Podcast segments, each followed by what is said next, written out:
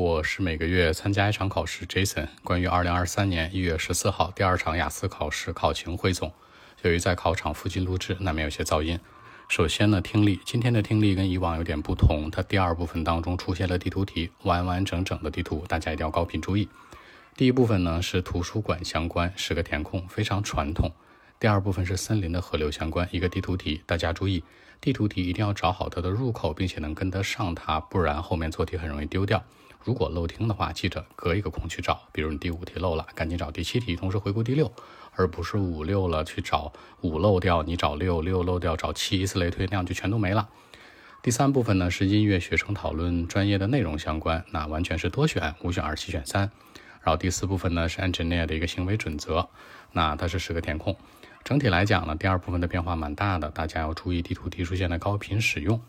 好，第二个内容阅读三篇文章。第一篇文章是一个历史花园的修复，第二篇文章呢讲的是商业和社会，第三篇文章呢呢说的是运动和神经。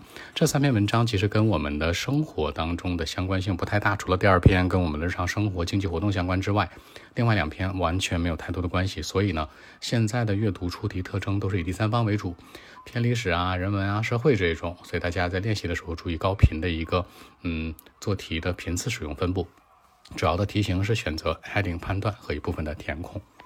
好，第三部分写作，小作文今天是一个传统的 line graph，一个线图，讲的是英国钢铁的需求和钢铁厂的一些数据对比相关。大家注意，这种线图呢，一定要把它的特征写出来，最高值、最低值和一些差值情况。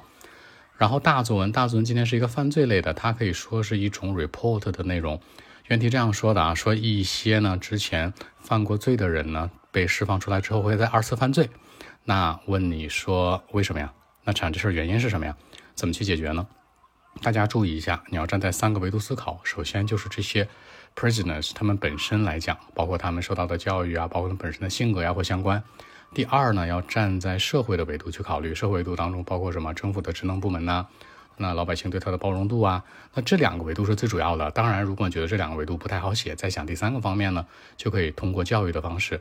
也就是说呢，很多教育的方式，比如呢，有没有一些专业的部门去培训他们的课程啊？有没有这个家庭的教育啊、学校教育啊？也就是说，这些东西可以带进来。所以在分析这个原因的时候呢，站在这三个方向。解决方案的话呢，依然是按这三个方向去思考。解决方案当中，注意看看通过教育的手段是不是最好写的。其次呢，就可以通过一些 policies、一些 laws，可能法律法规的角度，可能会更好把它带进来。